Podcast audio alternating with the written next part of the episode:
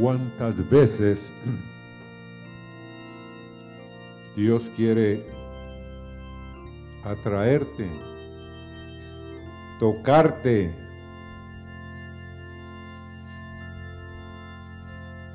Pero el problema nuestro es la honestidad. ¿Oyeron eso? La honestidad. Y, pero Él quiere tocarnos, visitarnos, animarnos, como dijo el hermano Tomás.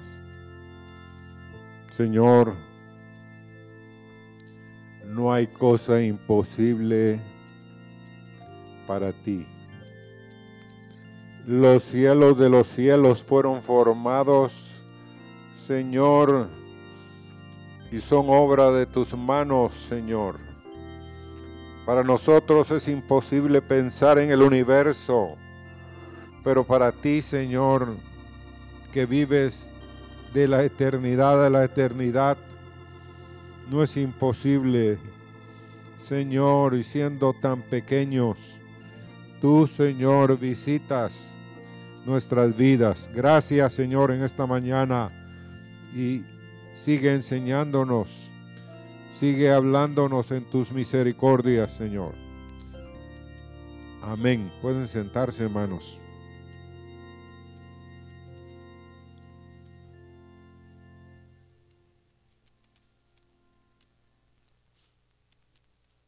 Qué difícil es ser honesto, hermanos. ¿Saben ustedes eso?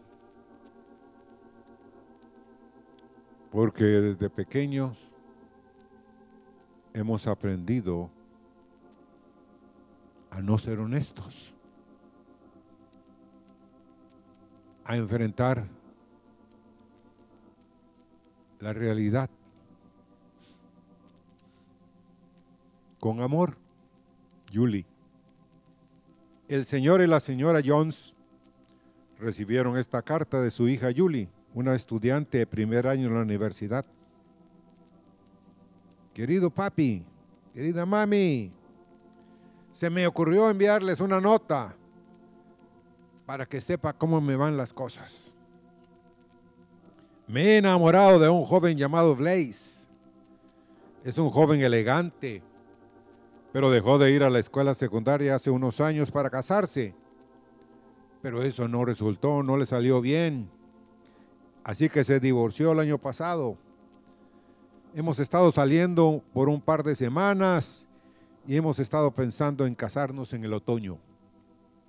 Hasta entonces he decidido mudarme a su apartamento. Creo que estoy embarazada.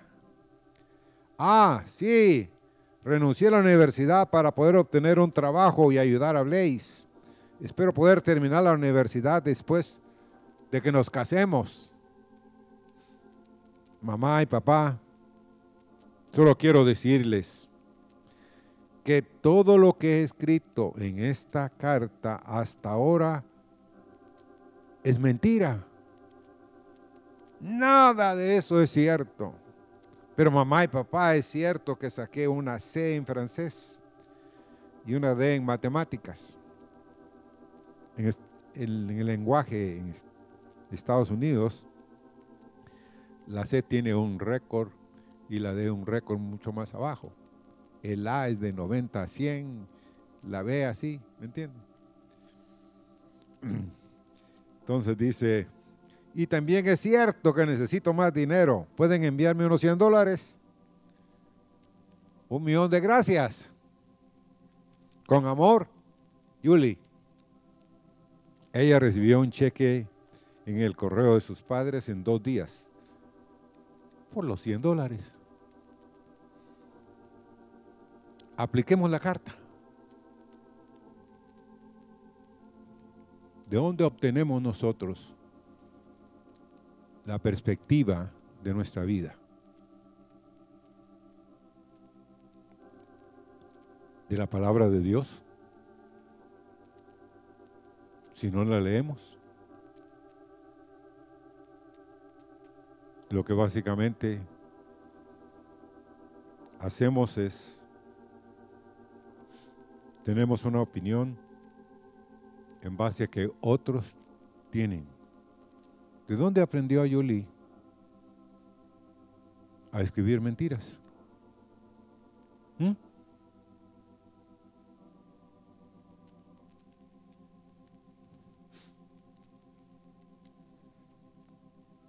Y hermanos,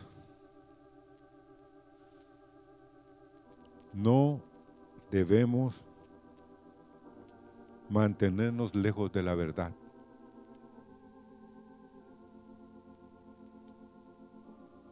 Con facilidad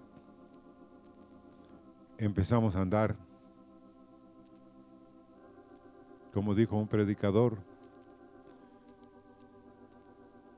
esta generación camina aquí conmigo, dijo él.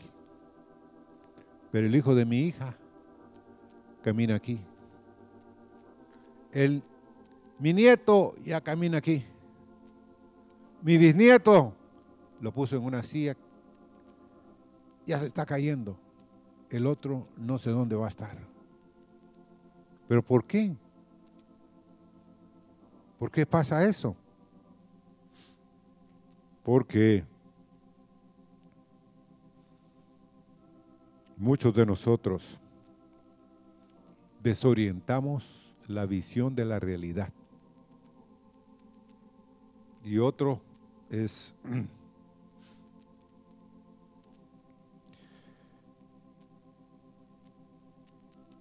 tienes que aborrecer ser deshonesto.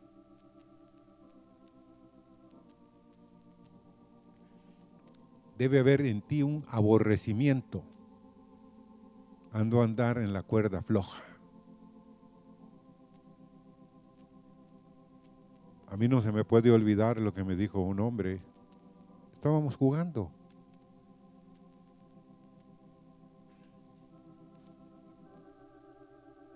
Y él dijo, ¿jugamos honradamente o lo que somos? Al principio no, me sonó así. Y me lo volvió a repetir.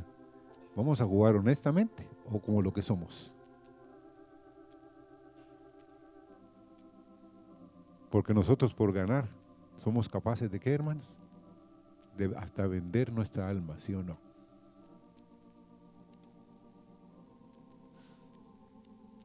Entonces, quiero hablarles de desarrollar honestidad en tu vida.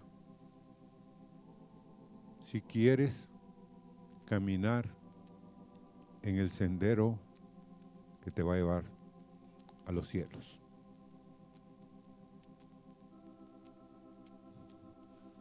La última profecía dijo que a quién iremos. Una de las últimas. Si solo tú tienes palabras de qué?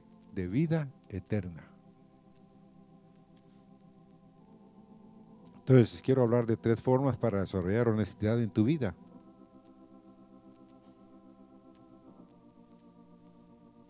¿Cuántos estuvieron aquí el jueves? Bueno, nos hablaron de tener qué? Un que Dios nos aparte de tener un corazón duro. Pero una de las profecías hizo mención también esta mañana. ¿Cómo tratamos a los demás? ¿Qué se levanta de nosotros cuando nos ponen un pie encima?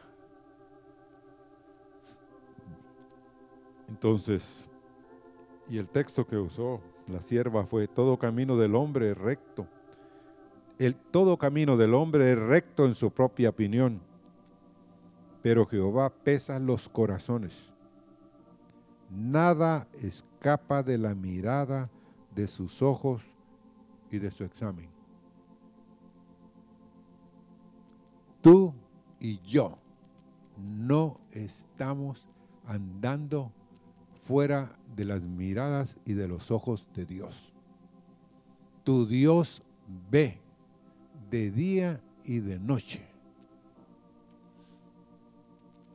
Y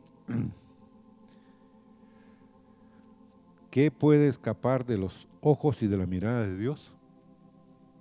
Hazte un examen.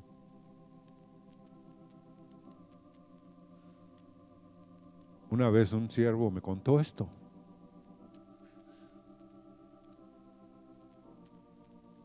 Mi esposa Meli vive orando por media humanidad. Y siempre Dios le pone cositas. Y un día dijo, te voy a llamar ahorita a fulana de tal. En ese momentito agarró el teléfono y la llamó. En ese momento, la persona estaba pensando suicidarse y le cayó la llamada como aquello, ¿qué estás haciendo? ¿A dónde vas? ¿Con quién vas? ¿Quién te está aconsejando? Ya no te he visto. Y la persona le dijo, ahí llego el domingo. Pero ¿por qué les digo esto? ¿Quién estaba viendo lo que ella iba a hacer? Dios y le puso en el corazón a la sierva llamarla. Entonces, nada escapa. Y Jeremías 17:9, ese fue otro verso. Engañoso es el corazón, ¿qué? Más que qué? Todas las cosas. Pero, ¿qué dice el, el otro pedacito del verso? Y dice, y perverso. ¿Quién qué? Lo conocerá, es una pregunta. Ninguno de ustedes, ni yo mismo, podemos entender lo que somos capaces de hacer. No tenemos una idea de lo que es nuestro corazón.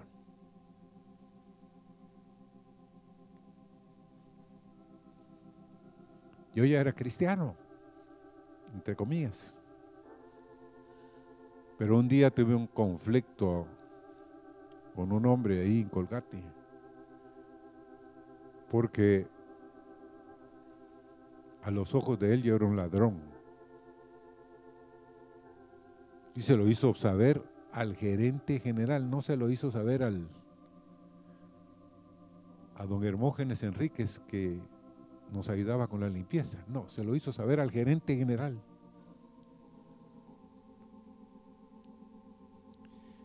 Y el gerente general no se la aguantó. Y me dijo, y con que te estás robando las cosas. bueno, no, le dije yo, que yo sepa ese gerente me mandó con uno de sus allegados ahí de mercadotecnia a que pasáramos por escritorio por escritorio en todas las secretarias y en todos los gerentes. Y como yo llevaba la carta del gerente general, todos empezaban a sudar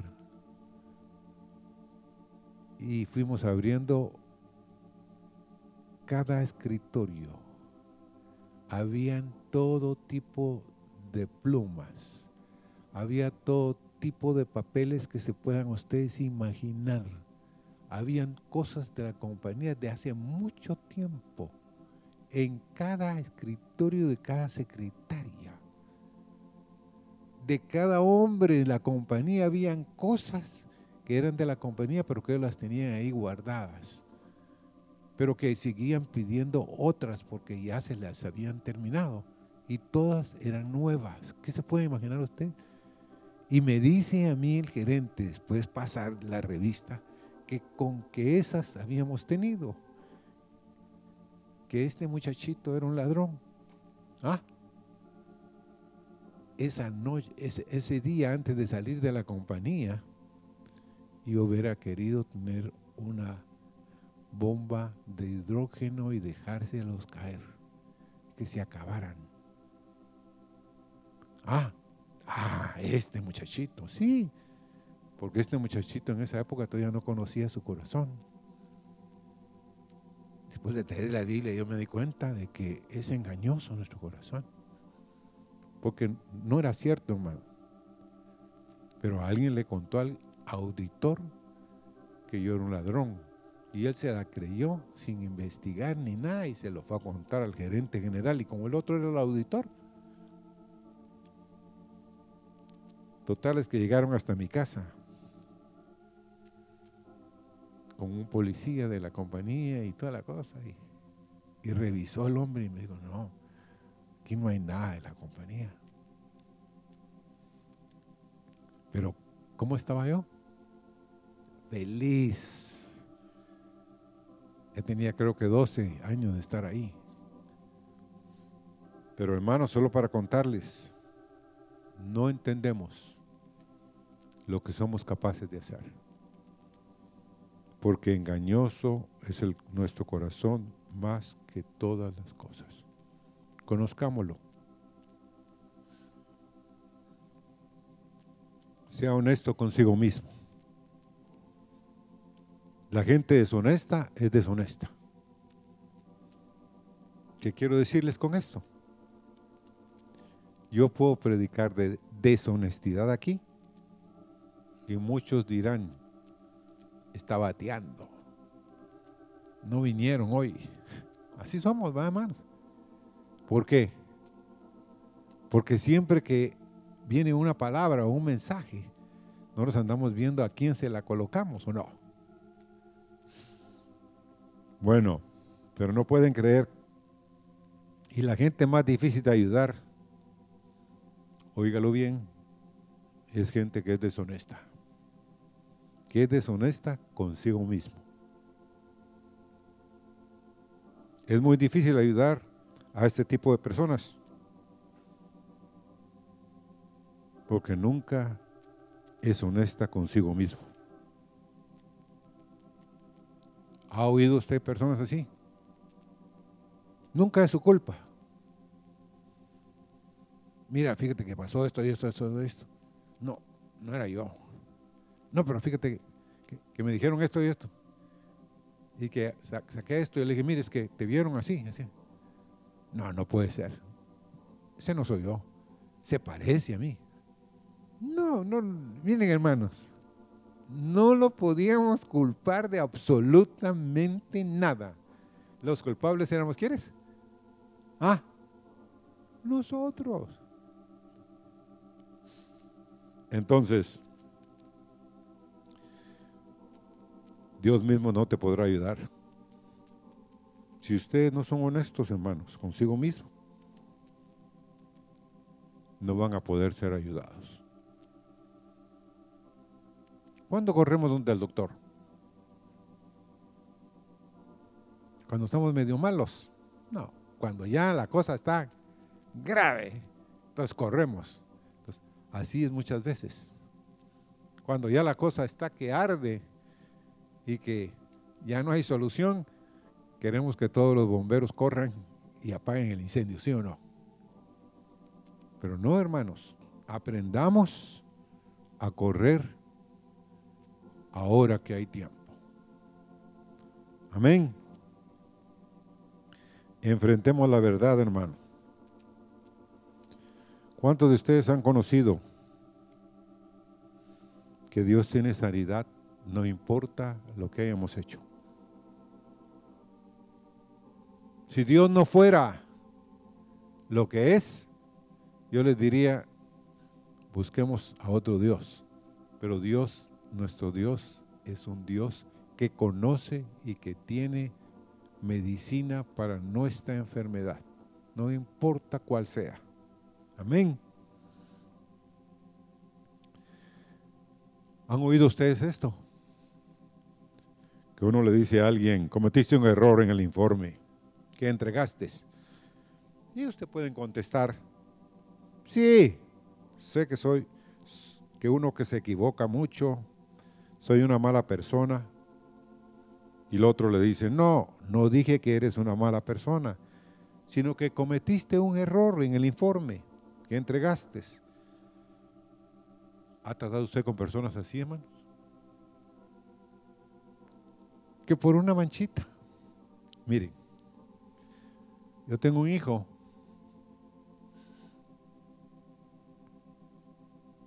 perfeccionista. Ese podía repetir el reporte diez veces. Porque la última palabra, como lo escribía en una máquina, no en una computadora, en esa época no habían computadoras todavía. Y si la última palabra la había escrito mal, él no la borraba o le echaba liquid paper, no, él la tenía que volver a hacer otra vez. Y una vez un muchacho estudiaba con él en la universidad y, aquel no quería entregar el reporte porque tenía un error. En eso le dijo, no, ponele encima. Eh, tachalo y no, le dijo. Habla con el maestro, pues, que total es que para hacerles corta la historia, me llamó otro líder de y me dijo, mira, me contó mi hijo lo que tu hijo hace, que entrega las tareas inmaculadas, sin un solo error, sin ninguna cosa que, que se le diga que estaba malo. Déjalo, me dijo. No, le dije, yo no soy así. Déjalo, así es él. Ayúdalo en ciertas otras áreas, pero en eso él no lo vas a poder ayudar porque él le gusta hacer todo perfecto. Y todos tenemos y tienen hijos así. Otro que, ah, así se va, ¿me entiendes? Pero, hermanos,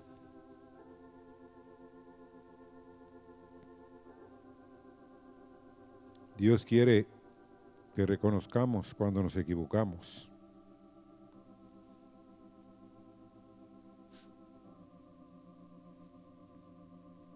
¿Cómo se siente Dios cuando somos deshonestos con Él? ¿Mm? ¿Cómo creen ustedes que se siente Él?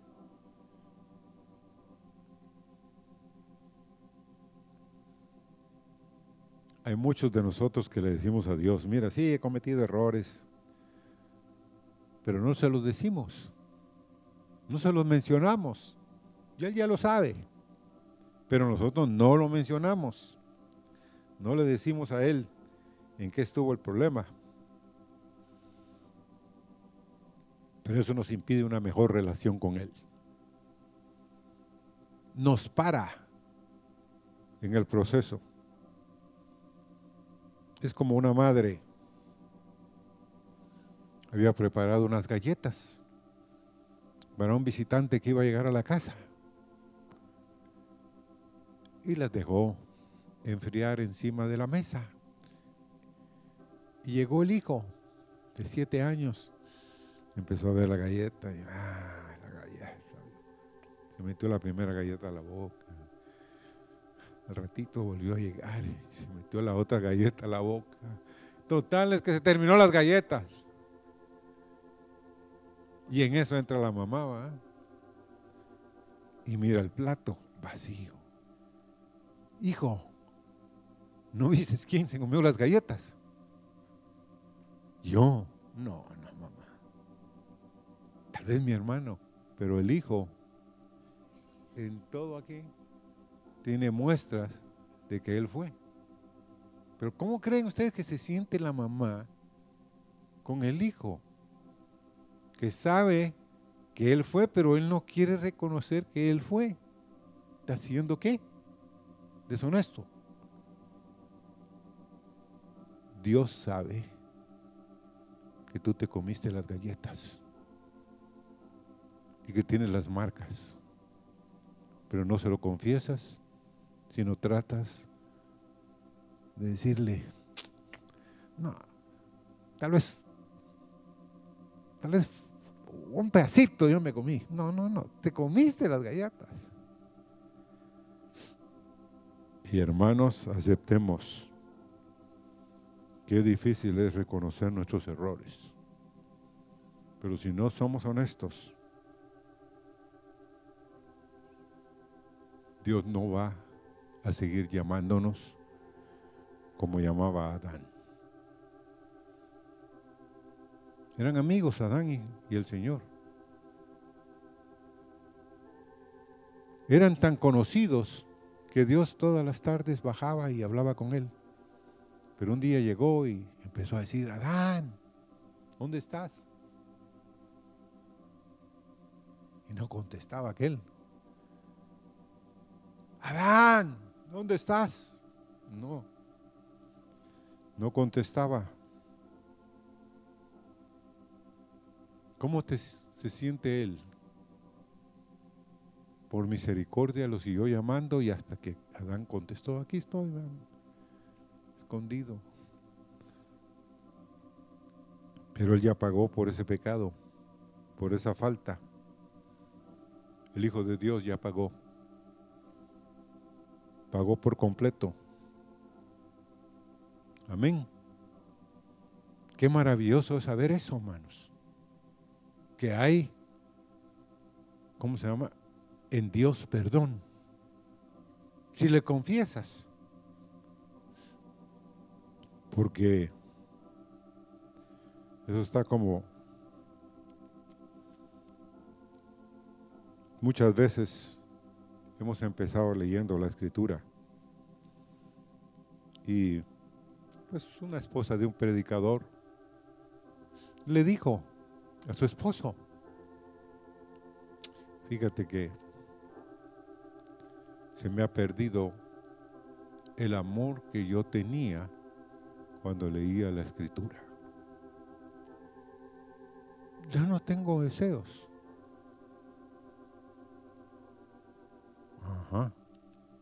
Pero ¿por qué no se lo dices a Dios? ¿Por qué me lo dices a mí? Díceselo a Él y dile que, que te dé de nuevo algo fresco. Él sabe cómo hacerlo. Y dice el siervo ese que la persona lo hizo y, y le dijo, yo no sabía cuán tan cercano puedo estar, dijo la mujer, de Dios, que Él puede escucharme y puede ayudarme. Hermanos, Dios no está lejos. Está al alcance de este corazón a la boca tan cerca de eso está. Pero cuán difícil es sacar del corazón algo y que vaya a la boca. Queremos siempre tenerlo guardado. Otra cosa es que a veces somos llegamos a ser orgullosos.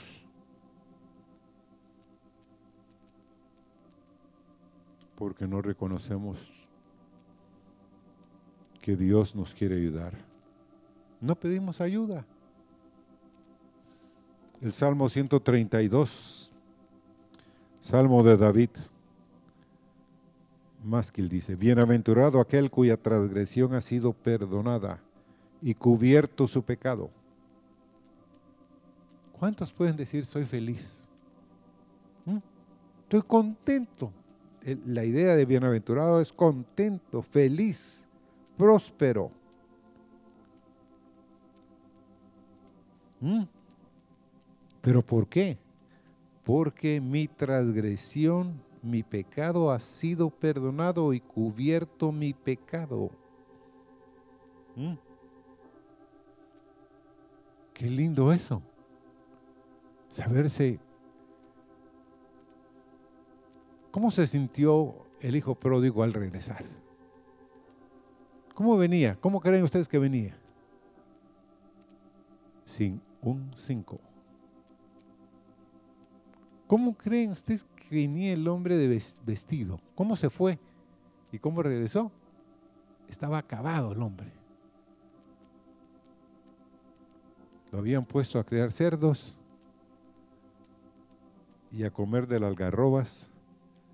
Y dijo él, en la casa de mi padre hay pan y comida y yo aquí. ¿Cómo? Pero piensen, ¿cómo fue que regresó? ¿Cómo fue que el padre lo recibió? ¿Cómo fue que lo vistió? ¿Cómo fue que le dijo, no, maten lo mejor que tenemos, pónganle el anillo? Porque este mi hijo, ¿qué? Era muerto, pero ha resucitado. Hermanos, Dios quiere que tú te sientas que tu transgresión y tu pecado ha sido cubierto y perdonado. No importa. Dice el Salmo 132. Vamos a leer del verso 2 al 5. Bienaventurado el hombre a quien Jehová no culpa de iniquidad y en cuyo espíritu no hay engaño. Mientras cayese envejecieron mis huesos en mi gemir todo el día, porque de día y de noche se agravó sobre mí tu mano. Se volvió mi verdor en sequedales de verano. Mi pecado te declaré y no encubrí mi iniquidad. Y dije, confesaré mis transgresiones a Jehová y tú perdonaste la maldad de mi pecado. No, es 32.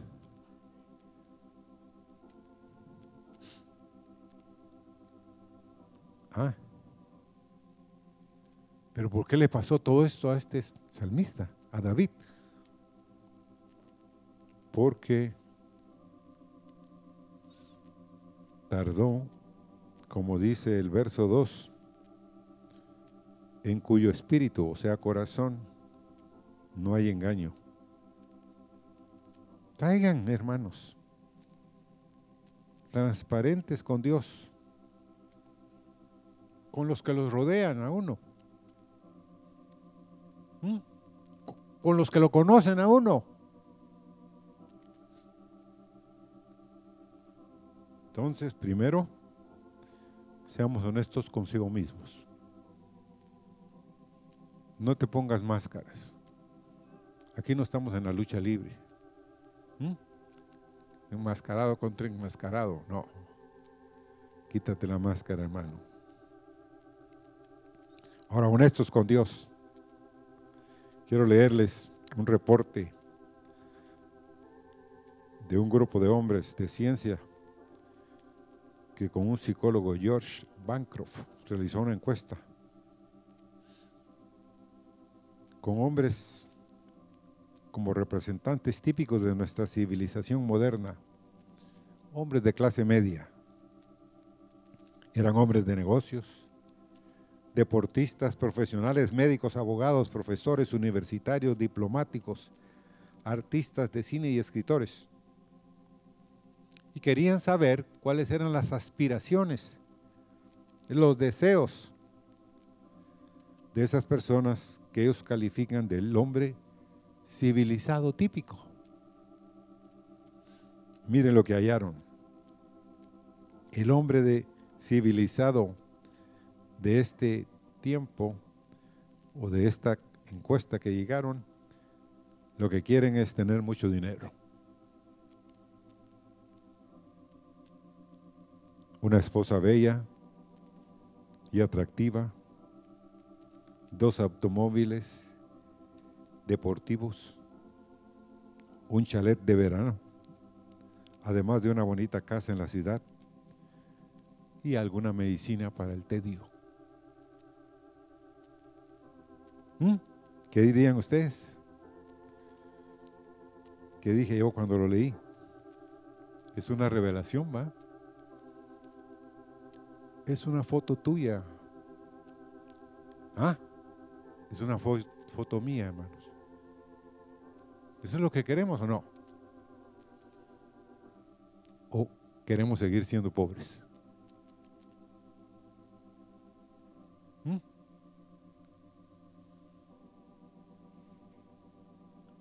Anoche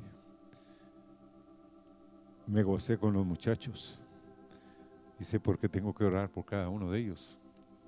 Fue una buena cosa que hicieron los líderes. Porque ya sé,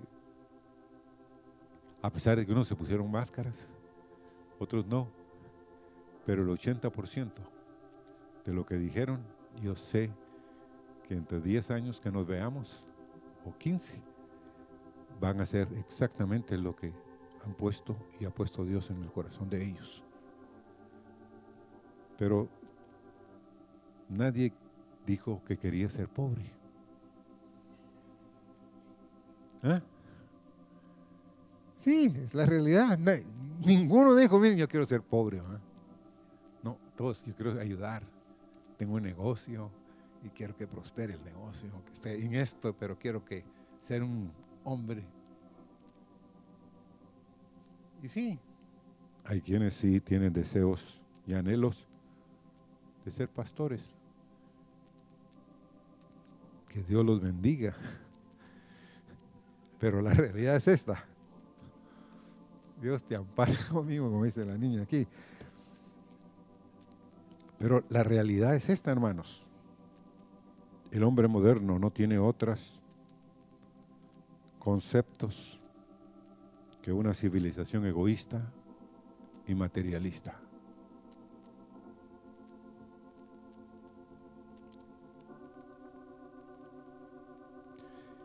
Es una civilización del dinero, del lujo, del bien vestir y del buen comer. Seamos honestos, hermanos.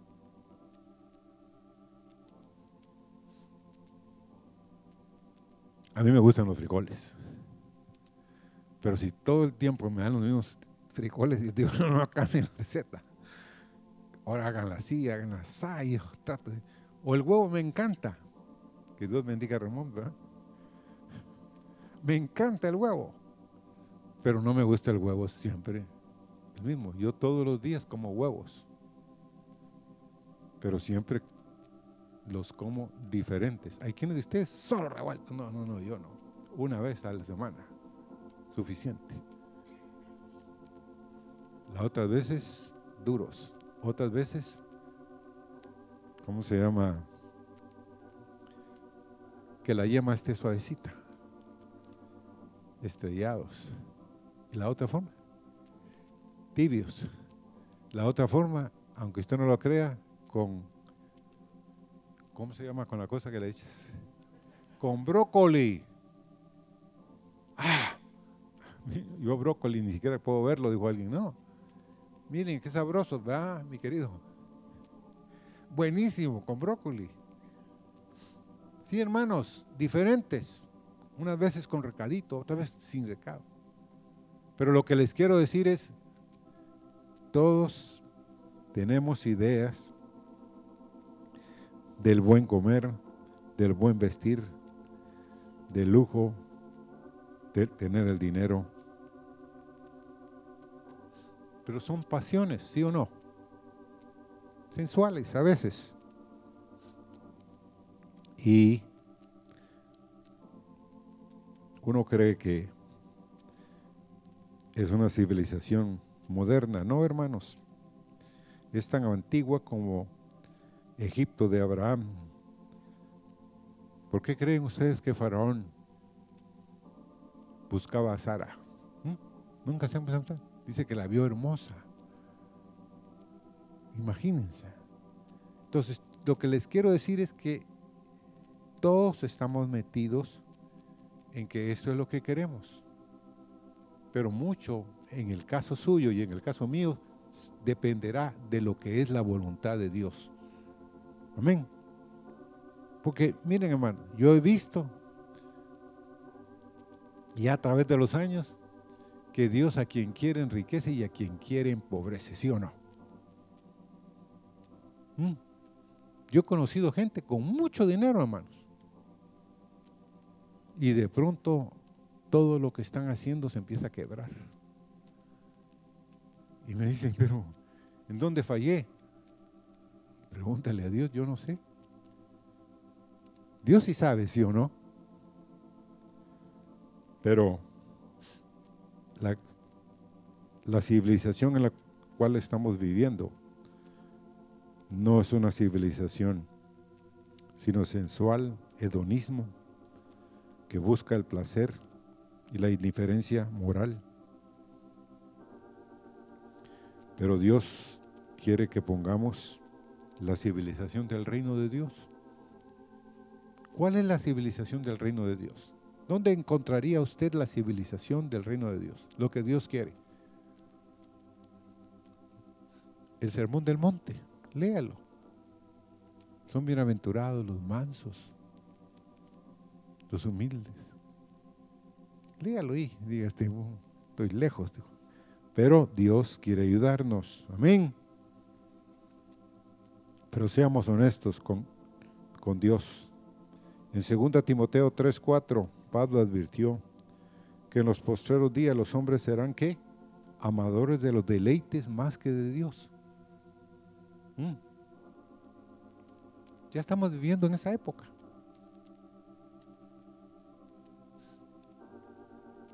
Bueno,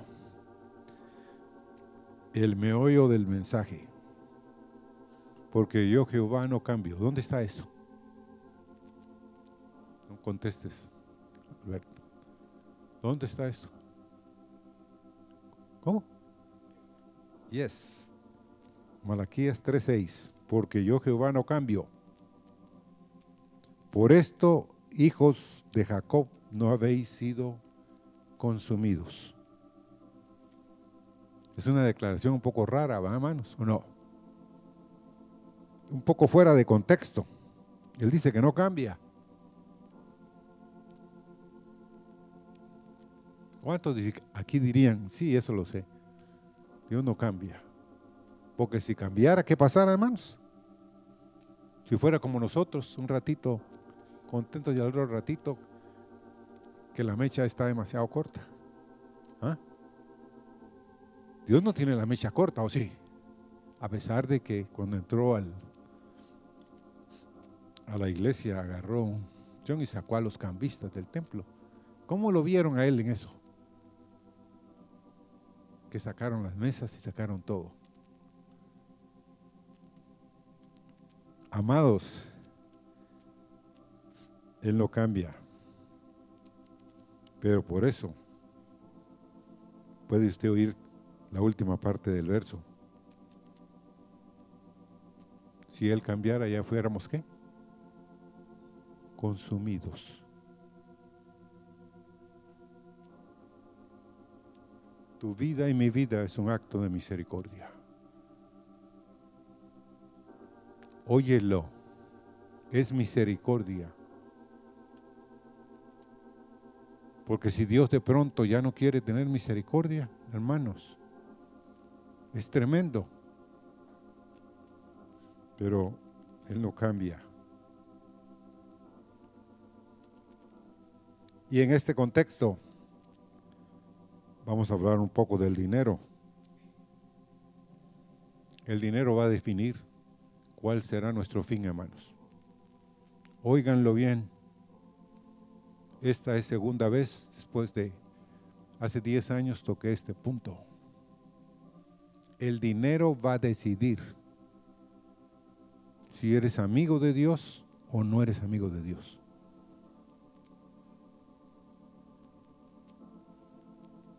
¿Mm? Ay.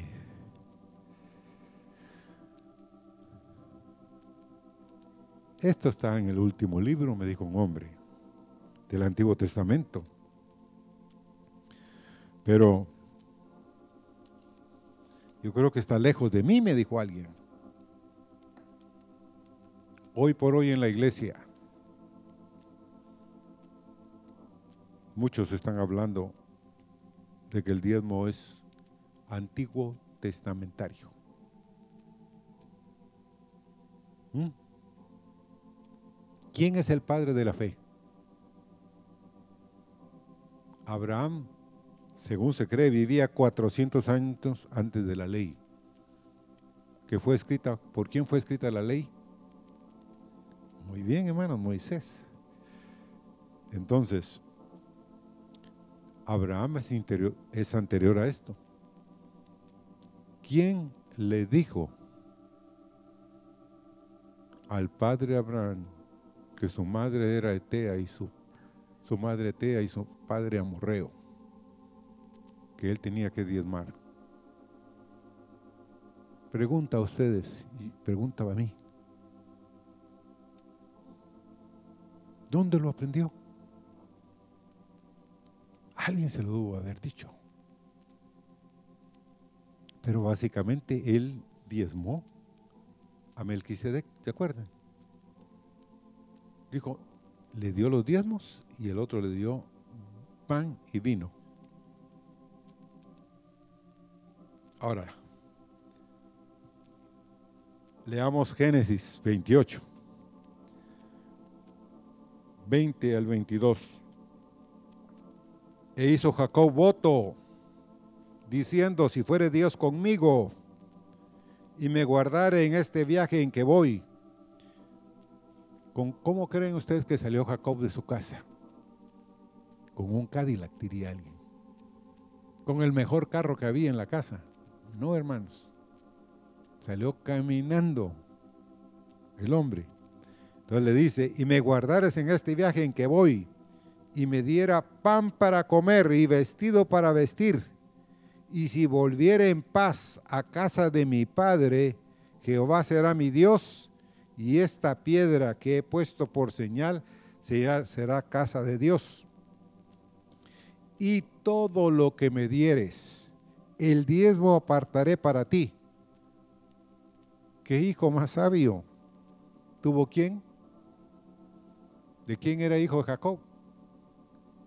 De Isaac y eran antes de la ley. ¿Quién le dijo a Isaac, más que su papá, de que debía de ser fiel con los tiempos?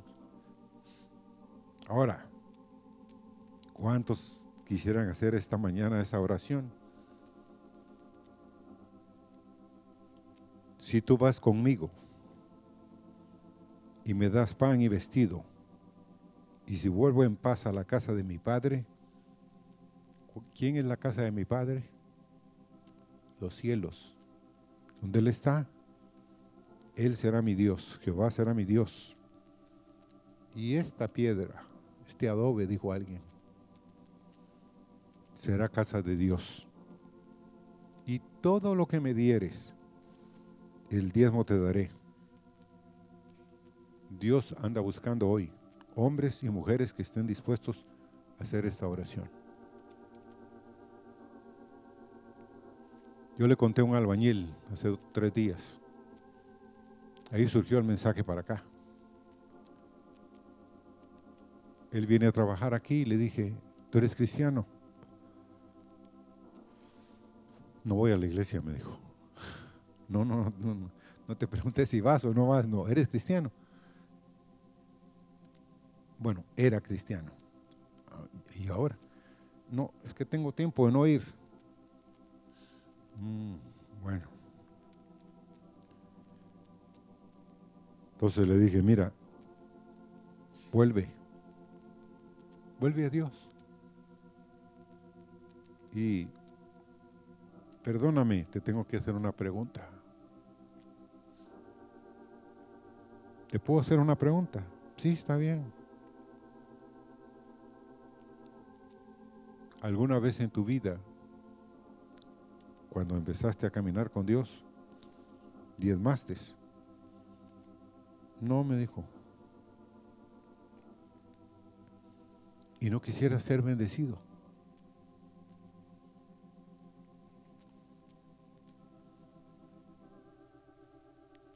Ah, sí quisiera ser bendecido. Bueno, primero tienes que volver a la iglesia. Después cuando vino el jefe de él, le dije, mira, ¿por qué Yasser, Alexander, no va a la iglesia? Le dije, mm, tu papá los abandonó, me dijo. Su mamá es mi hermana. Y tenía tres hijos varones. Y un día el esposo se desapareció. Y iba a la iglesia con mi hermana. Ese día me dijo que él salió por una puerta y ellos salieron por la otra puerta. Ya no querían nada con Dios.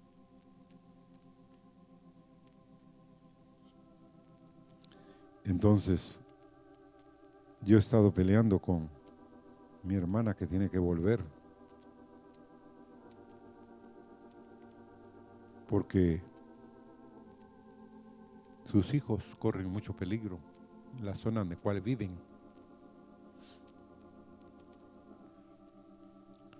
Pero hermanos, desde ya ya estoy empezando a orar por ese joven antes que se vaya de aquí. Yo anhelo que este muchacho tenga una experiencia nueva con Dios.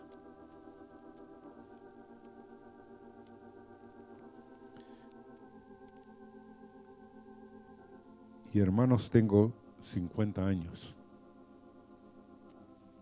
que empecé a diezmar.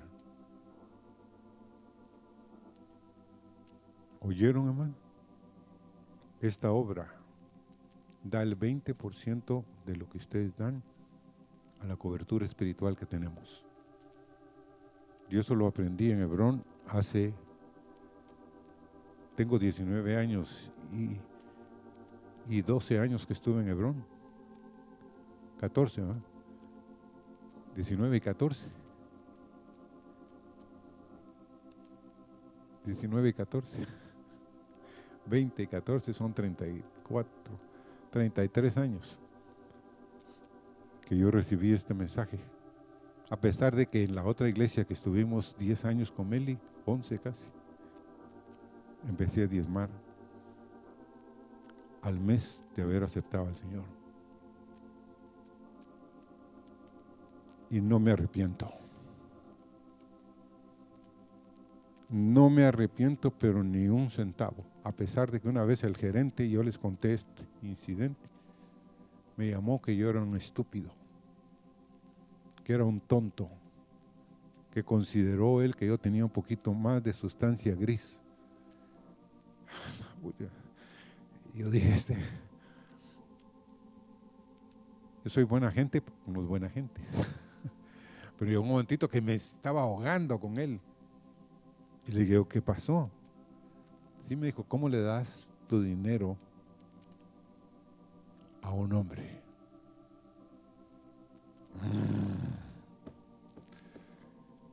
Yo dije, retrocedí el disco, el video.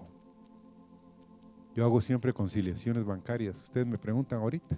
Yo sé cuánto dinero hay en la cuenta de la iglesia, cuánto dinero tengo yo, cuánto dinero tenemos en la construcción.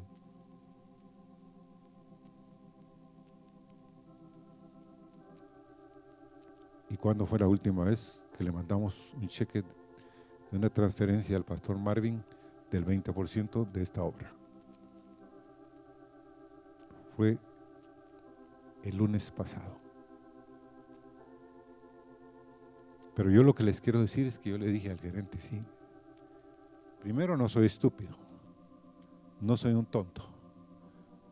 Y otro es, yo decido en qué y a quién le doy el dinero que gano. Y me bajé y le dije, discúlpeme. Y, me bajé y le dije a la secretaria, eh, ¿por qué dijiste a la otra secretaria de que yo diezmaba y usaba el primer cheque para los diezmos para la iglesia, donde yo asistía, que se llamaba el aposento alto. Es que usted dejó ahí y los cheques estaban encima del escritorio. Yo entré y sí le dije, pero lo que hiciste fue incorrecto. Y me siento mal, pero, pero hermanos, 50 años.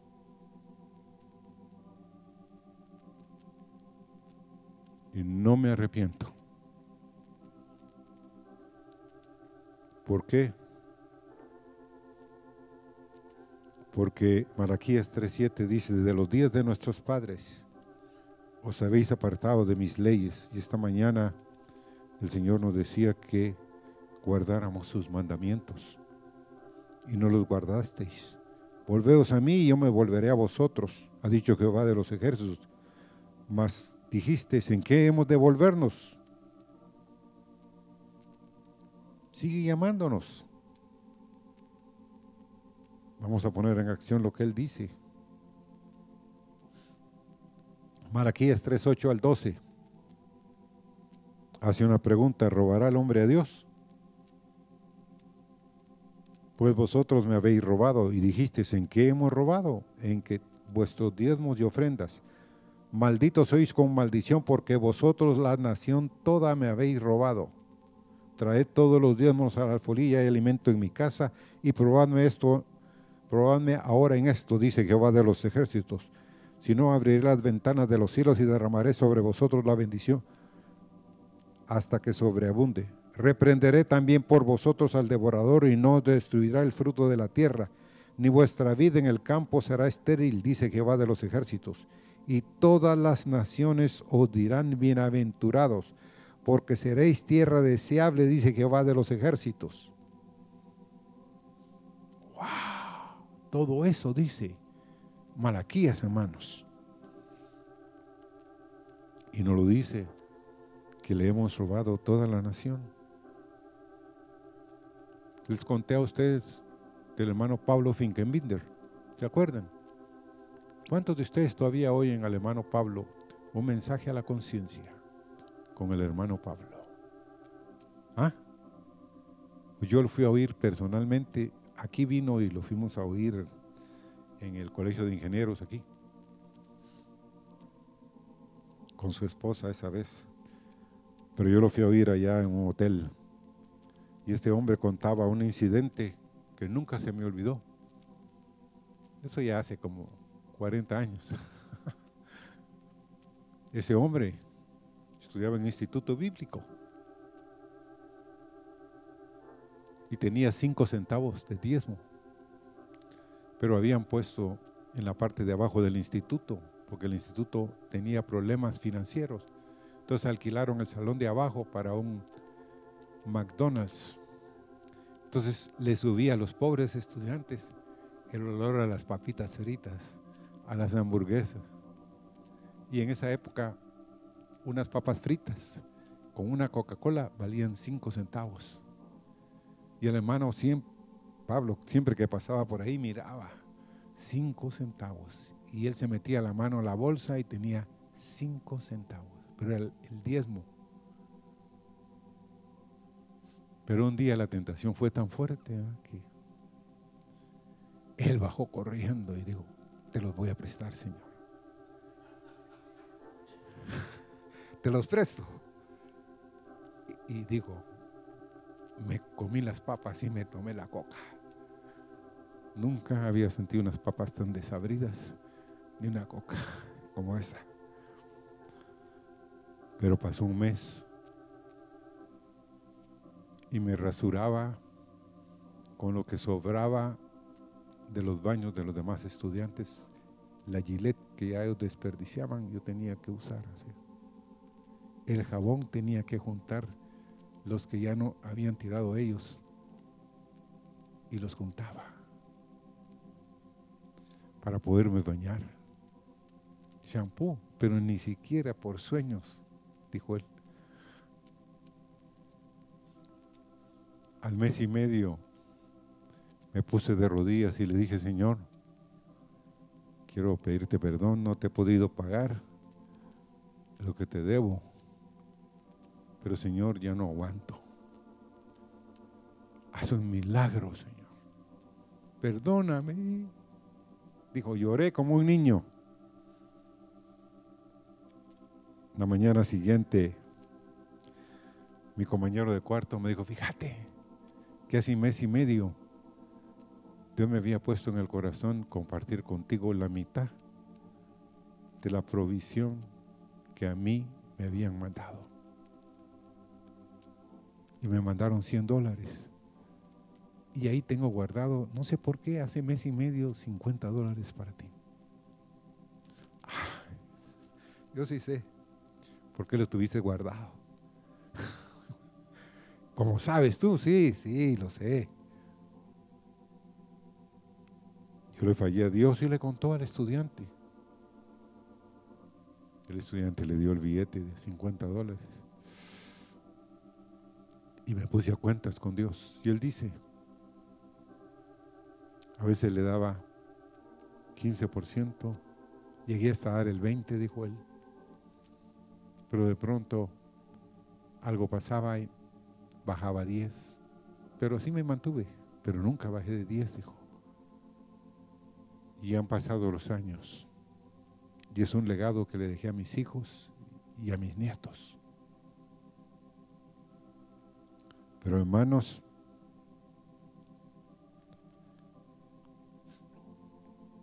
es una realidad. No podemos robarle a Dios.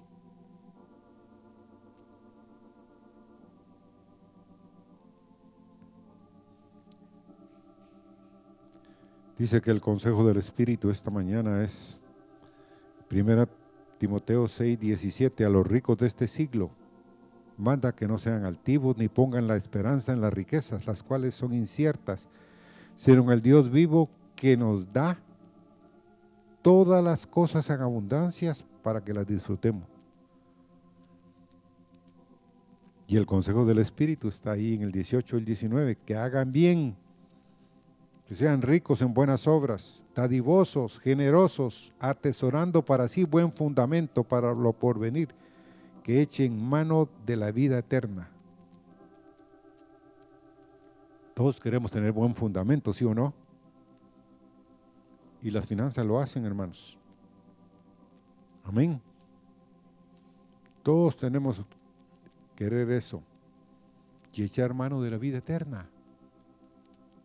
Entonces, aprendamos a ser generosos, dadivosos. Me encanta ser dadivoso, hermanos. ¿Ah? ah le encanta a él. Sí, hermanos. Ah, es que siempre tiene. No, siempre Dios me da. Yo nunca tengo. Mejor lo tengo con Él, hermanos. Acabo de tener una experiencia con Joel la semana pasada. La otro carro que tenemos, la Odyssey, tiene problemas. Y logramos traer un repuesto de Estados Unidos que nos costó un ojo en la cara, pero lo trajimos. Se lo pusieron al carro y hoy está caminando bastante bien. Todavía tiene un problemitas que está con otro mecánico. Pero cuando salimos, la, la, la mujer que nos había compuesto la caja, nos dijo, no, no, no es nada. Se pueden llevar el carro. qué bien, dije yo. Pero cuando salí, vi un hombre con un costal sucio, con un ojo que le estaba sangrando. dije, pobre. Pero me volteé y dije, ¿qué tengo? Y saqué mi billetera y Solo billetes de 100 tenía.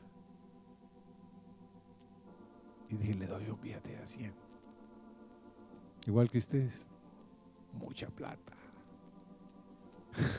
no, hermano, se lo di. Y al hombre que sacó el carro le dije, no, aquí hay otros 100 pesos para usted, porque él vio que lo que hizo. Gracias, me dijo. Pero lo que les quiero decir es, aprendamos a ser generosos, dadivosos. Aquí Dice que Dios bendice al dador alegre. Aprendamos. Porque donde esté nuestro tesoro, ¿qué? Estará nuestro corazón. Amén. No temáis manada pequeña, dice Lucas 12, 32 al 34. Porque a vuestro Padre le ha placido daros el reino. Vended lo que poseáis y dad limosna. Haced bolsas que no se envejezcan tesoro en los cielos que no se agote, donde ladrón no llega ni polía destruye, porque donde esté vuestro tesoro, ahí qué, ahí estará tu corazón.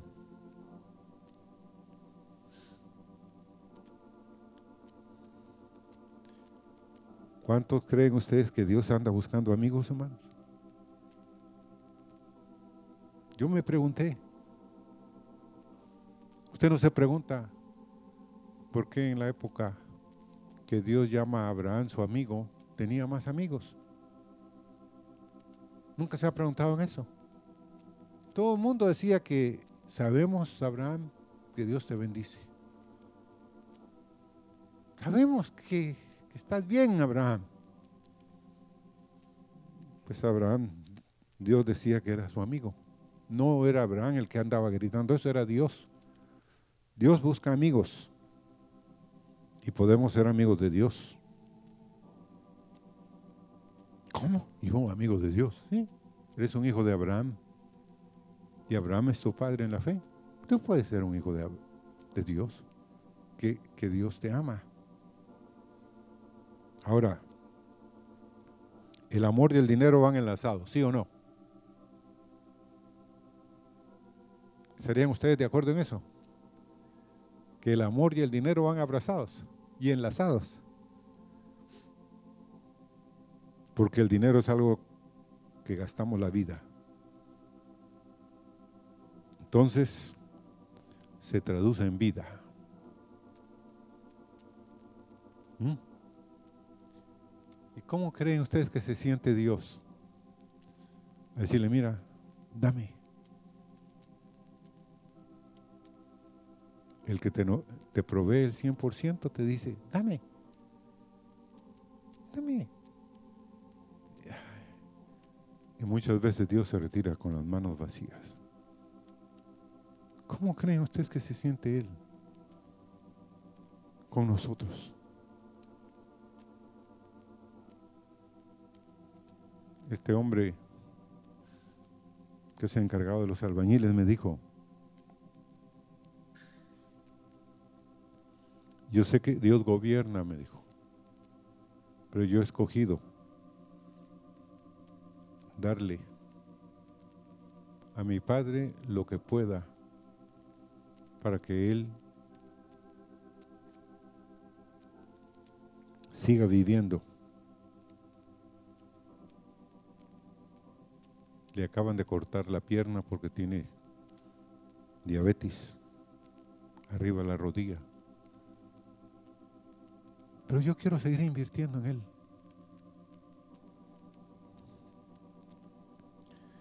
Y te felicito, le dije yo. Sí me dijo, a veces me quedo sin nada, pero usted no lo va a creer. Hay una familia en la iglesia que siempre anda buscando cómo dar. Y esos me meten billetes de 500 dólares en la bolsa cuando estoy quebrado. Me dice, mira, yo sabemos que estás en problemas. Me meten un billetillo de 500 dólares. Y me humillan. Pero yo sé que viene de Dios, porque nadie lo sabía, ni yo he dicho nada. La esposa de ese hombre, hermanos, trabajaba en un banco aquí. Es, un hombre, es una mujer que es un cerebro. Ahí en Ban País, esa mujer trabajó durante dos meses, hasta las nueve, diez de la noche, todos los fines de semana y todo. E instalaron un sistema que ahora es el que está usando Ban País ahí. Y dio a luz hace un mes 15 días. Ella regresó y la abrazó la jefa de ella y le agradeció y le dijo que, que tenían un cheque para ella ahí en la oficina. Y la despidieron. Entonces me dice el, este hombre, es de Dios. ¿Cómo que? Le dije, tienes el carro malo, tu papá está malo y ahorita despiden a tu esposa. Sí, me dijo, es de Dios. No, no puede ser. No, me dijo, es de Dios. Cuéntame por qué es de Dios. Hemos orado. Ella solo le pagan 20 mil pesos y trabaja como burro ahí. Cambio, ahorita le están ofreciendo un trabajo por el doble y va a trabajar la mitad de horas que está trabajando ahora. Entonces, este sí es de Dios. Y era de Dios aquello de él. Pero así somos. Eh, porque aquí hay personas que no creen que las naciones les dirán bienaventurados porque van a ser tierra deseable. Serás bienaventurado, dice Malaquías, si das. Ahora, el problema aquí es de que hemos visto a los impíos prosperar, hermanos. ¿Verdad que sí? Entonces, pero, ¿cuál es el final del camino? Dice, que entrando en el santuario yo vi cuál era el camino final de ellos y cuál era el mío. Y solo quiero terminar con dos cosas.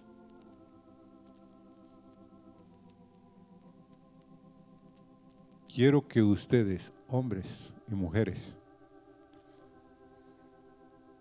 sean honestos con su familia. Tu hijo, tu hija, dependen de cuánto honesto eres tú. ¿Aló? Porque ellos saben cuál es tu anhelo en la vida? ¿Cuál es tu deseo? ¿Mm? Muchas enfermedades físicas, emocionales y mentales tienen raíz en pecados ocultos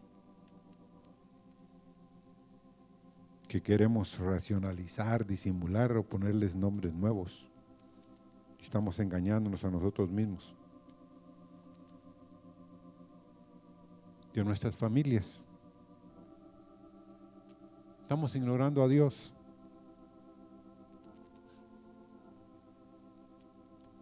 Entonces quiero terminar con esto.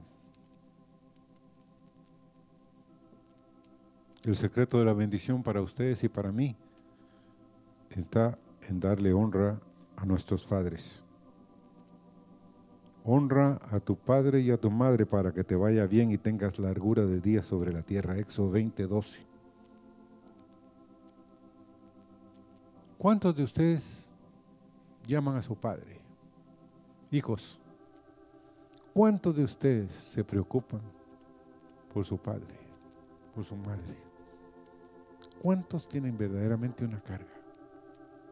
¿O son como los judíos que dicen, que su padre y su madre es corbán, quiere decir que lo trajeron aquí delante de Dios y Señor, encárgate de ellos. Eso es lo que quiere decir el término. Encárgate de ellos.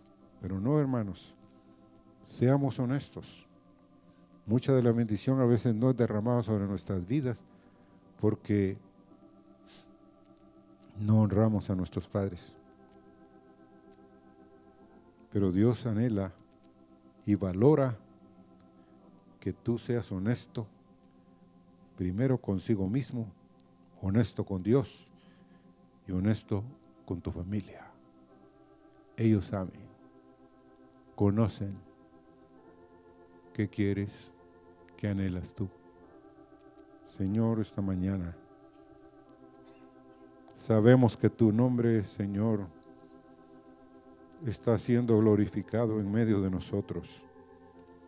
Señor, como dijo un hijo y una hija de Dios, Dios ha estado ahí porque ha visto la fidelidad de algunos que han atraído mi presencia a ese lugar. Señor, te agradecemos por hombres, por padres de familia y madres, Señor, que tienen una carga por la vida de sus hijos hijos también que tienen una carga por la vida de sus padres, Señor. y que ellos quieren ser una bendición, Señor, una honra. Mm, Señor, que pongamos nuestros ojos en Cristo, Señor. Que ya quitemos nuestra mirada, Señor, de las cosas de esta vida. Señor, estamos confiando que tus misericordias con nosotros nos van a proveer, Señor, para dar, para proveerle a otros, para ser de bendición, Señor, donde quiera que vayamos, que seamos tierra deseable, un lugar, Señor, muy cerca de tu corazón, Padre. Gracias por la amistad que tú quieres tener con nosotros. Gracias porque nos estás llevando, Señor, por senderos de que nosotros todavía no hemos pasado por ahí.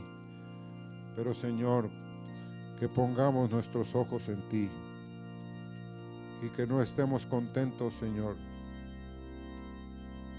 con lo que tenemos, sino con lo que tú tienes, Señor. Pon tus ojos en Cristo. Pon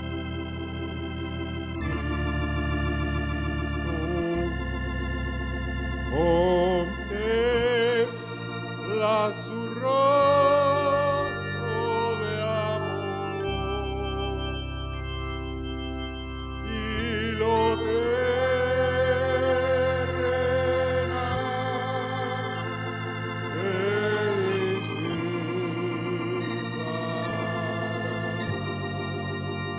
a la luz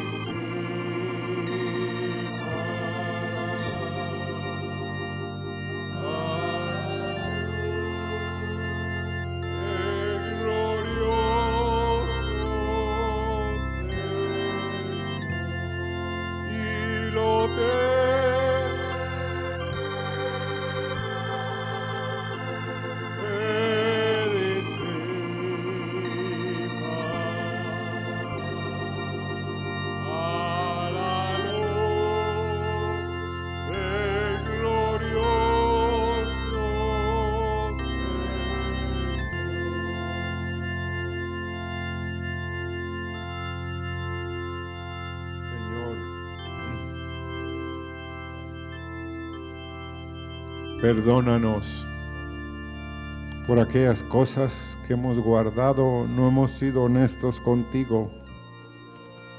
Perdónanos, Señor, queremos venir delante de ti y presentarte aquellas cosas y decírtelas, Señor, porque tú las conoces. Ayúdanos, danos esa gracia, Señor. También haznos dadores alegres, Señor. Haznos hombres y mujeres, Señor, para que seamos nuestra familia y nosotros mismos bendecidos y tierra deseable, Señor. Que tengamos honra también hacia nuestros padres, Señor. Gracias.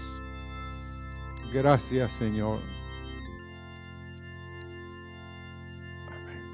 Siéntense, hermanos.